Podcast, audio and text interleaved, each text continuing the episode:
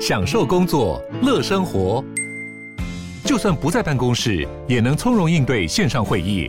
HP Dragonfly 透过专业的 HP Presence 设计，内建降噪及会议快速键，搭配清晰的 Bang & Olufsen 音效，增强音讯及视讯功能。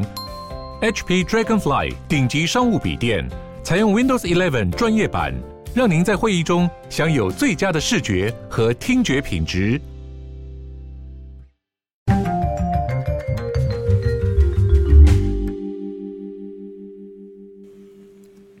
Hello，大家好，欢迎回到世界忙什么的 World in Five Minutes。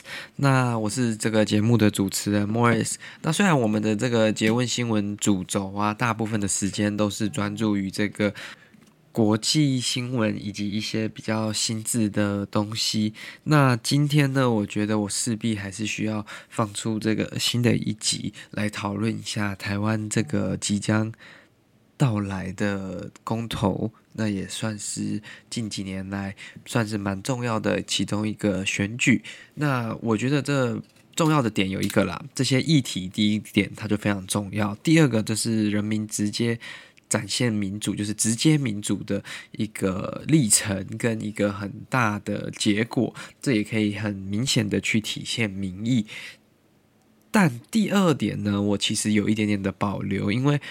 毕竟它是公投，而且我们现在不能跨，就是没办法很轻易的跨区投票等等的，所以必须说，你必须买车票回到你的家乡才有办法进行投票。这就代表说，投票的年龄层就会有蛮大一部分有影响。这就是我觉得比较。可能会比较有危险的地方。那我是个人觉得啦，这个每个人的立场一定是不一样的，甚至说这个四个议题为什么一定要都是一致的立场？为什么大家都要被训练成只会圈圈叉叉，照着老师做的这种情形？其实每个人都应该有那个权利啊，同时间也有那个义务去了解每一个公投的议题，因为这个就像我们小时候的公民课所说过。投票展现公民意志，也是你身为一个国家公民的一个责任。那我们要不要清楚的了解议题之后再去投票呢？这个我就觉得是一个更重要的一点。你不能是因为你今天你喜欢的政党、你喜欢的领导人说 A A A A，那你就投 A A A A。那他说 B B B B 就投 B B B B，这样子就变成本末倒置嘛？那。这个公投就不是真的展现你的民意啊，你有可能只是被他们牵着走。我这里在讲的就是包括蓝绿两党都在内啊，就是我觉得这样的方式其实是不健康，也不完全可以体现公投的意义。那我也不能完全说这个是一个意外的现象，因为其实台湾。以前的教育真的是比较注重我们这种像填鸭式的教育，上面教你什么，下面就绕着做，而不是说自己会去寻知，自己会去找寻各种不同的可能性跟各种不同的答案等等的。那因为这样子的状况呢，所以你要人民花个两三个小时、四五个小时去研究说一个公投的议题。这样子可能都已经很奢侈了，更何况是花更多的时间呢？但很多的这些议题其实是需要很多的时间才可以很清楚的去理解它的脉络的嘛。那我要讲的是说，不管你今天的立场是什么，你站在哪一方的立场，这四个议题，还是你认为这四个议题都与你无关，还是你都不想投，这也没有关系，这我也尊重。我基本上我认为任何的选择都是值得尊重的，但是。最不值得尊重的就是什么？你不屑走进投票所，你不愿意进去盖章，就算你进去投废票，那也是公民意志展现的一部分。Anyway，那我们就从每一个议题的这个顺序，我们先来看看啦。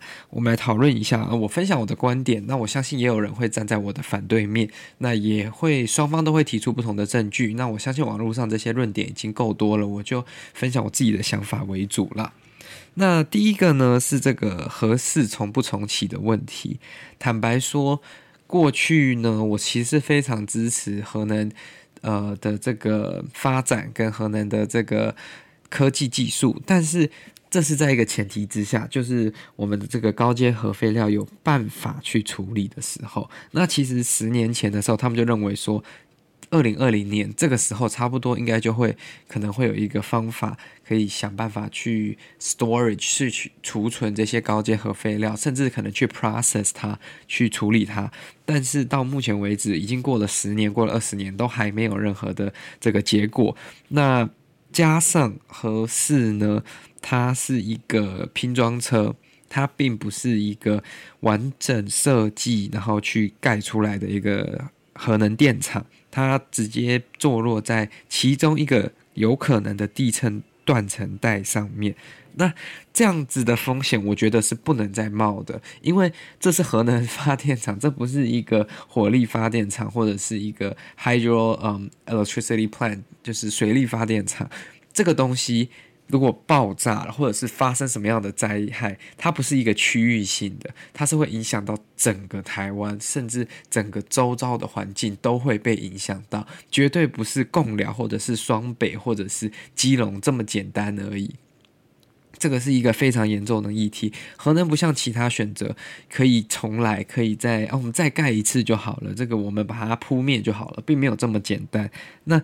核四呢？当初它就是有一点像是我们房子一般会有所有的设计图之后，然后审核之后才会开始直接盖嘛，一次盖完这样子。但核四当初其实是有一点点，就是一步一步来。它边在盖 A 的时候才在设计 B，边在盖 B 的时候才在设计 C。那这是我小规模的这样讲，就是把它 minimize 的方式去。讲，那它其实，在现实的状况中是更夸张的，因为它的包商其实非常多，它分包下去其实是非常复杂的一个程度。所以，以目前来说，我觉得合适不是台湾优质的能源选项，因为就算它启动了，它也只占大概台湾能源的五到七趴，五到七趴。他们比较精准的是说六趴，但是我觉得这个有一个 UV 的 range，那。这个就大概占六趴的能源，其实并不是非常的有一重大的影响。其他的能源 source 还要继续的去做施作跟继续做发展，那就包括我们另外一个公投的议题。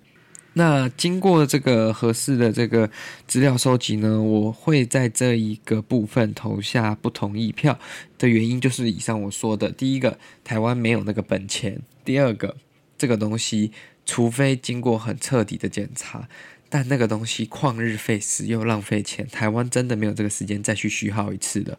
那至于政党的立场，我真的是没什么特别好说的嘛，新闻媒体都写那么明显。我只想说的一个事情就是说，马英九前总统呢，在他任内的时候就否定了核四了，就封存了核四呢，为什么现在又要把它打开呢？这就是一个非常简单的一个。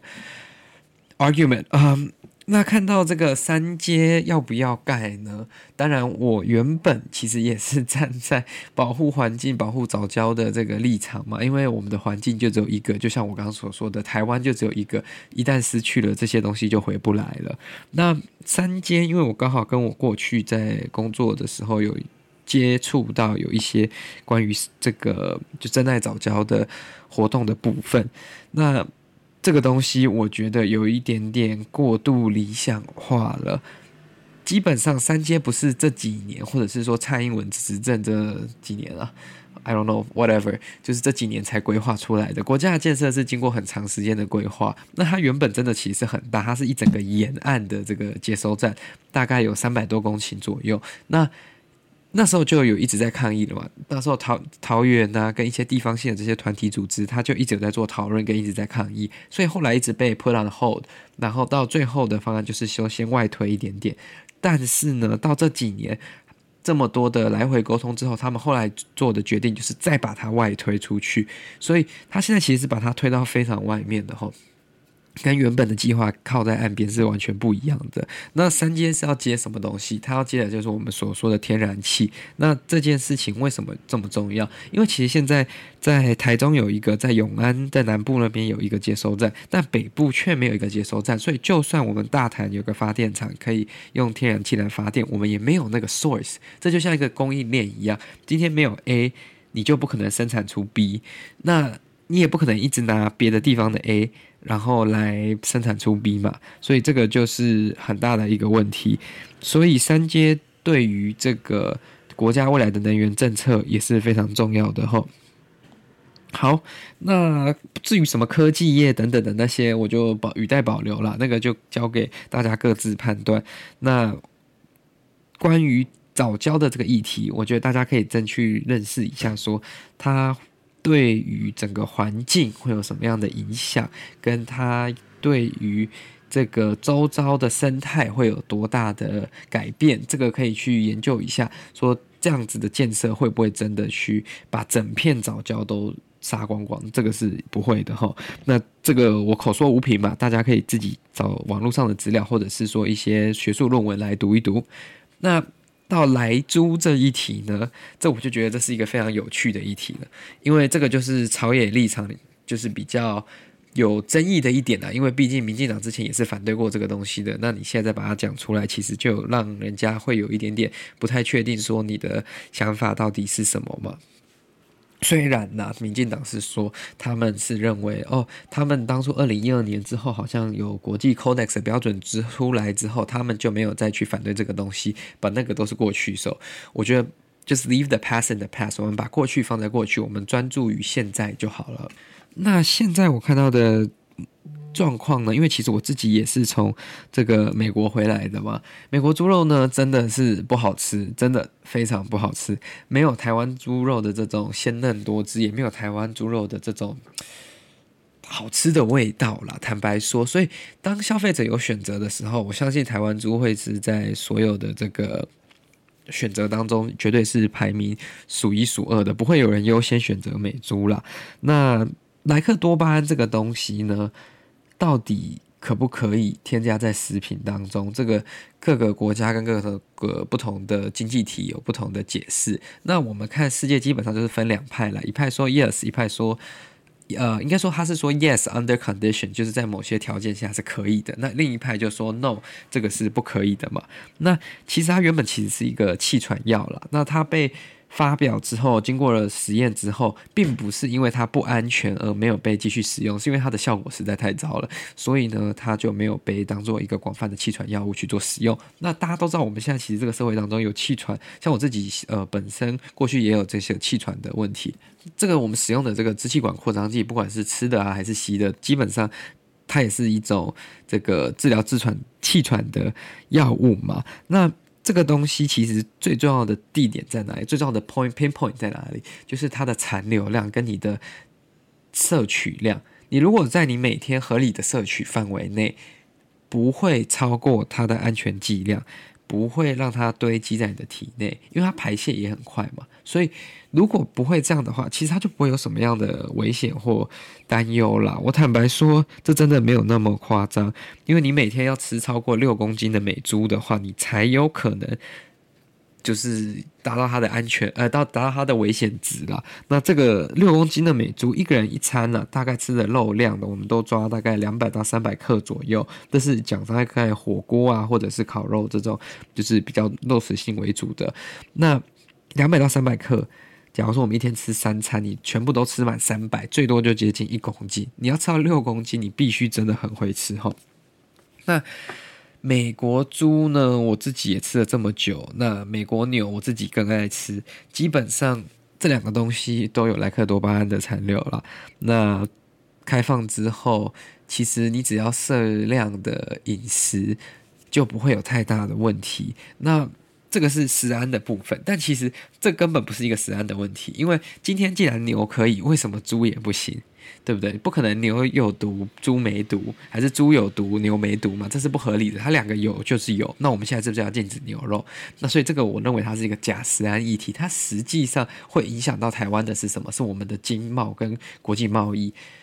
因为接下来呢，我们的这个 CPTPP 递交了这个申请，那你要得到各国的支持，你要得到免关税，你要得到优惠关税，你势必不能做贸易限制啊，尤其是这种经过国际标准的产品，你做出太过分的贸易限制的话，那我为什么要让你的东西免关税呢？那这有可能，假如说真的通过的话，我们禁止这个来租。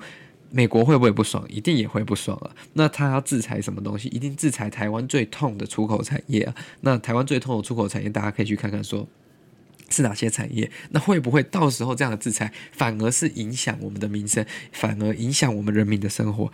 因为其他国家认为说，你台湾不是一个信守承诺的国家，那我给你再好的条件，我给你再好的免关税、优惠关税，你到时候你会反咬我一口啊，对不对？那我何必跟你去当一个非常 close 的 partner 呢？这个就是大家需要思考一下的。吼，好，那最后一个公投榜大选，我不知道大家记不记得？吼，四年前还是三年前，我们这个。县市首长大选的时候，我们那一年绑了这个公投嘛，然后这个票非常的长，然后又有各种不同的这个公投要投，基本上大家都搞不清楚到底是在投什么东西。很多东西，第一个不清楚，第二个又是像人家教导你说哦要圈圈叉叉这样子，这个东西其实就非常不合理。OK，那民众进去这个投票所根本没有办法好好的看投票内容，而且讨论的时间也不够，你只注重大部分的人啊都只注重说。哎，县市首长、市议员等等的要投给谁，这就是一个很大的问题哈。那而且造成这个排队时间久，然后边投票边开票这种乱象，其实呢，对于一个民主制度是非常不健康、非常不有利的。我怎么会这么说呢？因为假如说像台北市去年这样的状况，它是很有可能影响到选举结果的，也很有可能丁守中会不会有可能其实会胜选，或者是说柯文哲搞不好不会上了。那你这样去影响选举的结果，就是它不是直接影响，它是间接的影响选举的结果，就会让人民 undermine the system，undermine the 啊、democratic voting system that we have。So 这个东西就会让人民对我们的民主、对我们的选务失去信心。当这样子的一个情况的时候，到底会图利了谁？会图利了某一些势力吗？还是怎么样？这个就不一定哈。那所以经过这些分析呢，我相信网络上有更多资料了。我只是希望在这个投票日的前一天，可以跟大家分享这样的新闻，因为我觉得大家其实真的可以努力一点点，就是我们去研究一下，怎么样的行为，怎么样的东西会让我们。更安全，怎么样的选择会让我们的国家未来更美丽、更好？那我也不在这里做出什么，就是喊出什么口号。但是我认为呢，每个选项都是值得尊重，大家不要为了这个议题跟亲朋好友撕破脸。因为我觉得更重要的是，在这种共同议题的时候，是彼此的沟通跟谅解，那互相讨论才能找到一个中间点嘛，这样子才是对国家其实最有帮助的。那我相信，其实很多这次的公投的议题是非常有重要性的，它也是会非常影响我们的国家，但是这个不是一个。非黑即白，是不是 A 就是 B 的选项？这其实是有很多东西可以去 work on，可以去 improve on 的地方。所以我觉得这个是大家可以在未来继续努力的。那不管公投的结果怎么样呢？我们都只能继续拿这个结果面对我们自己所做的选择。应该说，我们大多数人民所做的选择。那希望。这个选择不会影响到我们未来台湾的经贸、台湾的国际形势以及我们台湾人的生活。这就是今天的节目了。那喜欢这个节目呢？如果你觉得这个对你有帮助，有让你比较了解一点这个议题的话呢，麻烦你将它分享给你的亲朋好友。那如果你觉得没有的话，也欢迎你在下面留言给我们意见。谢谢你，那我们就下次再见了，拜拜。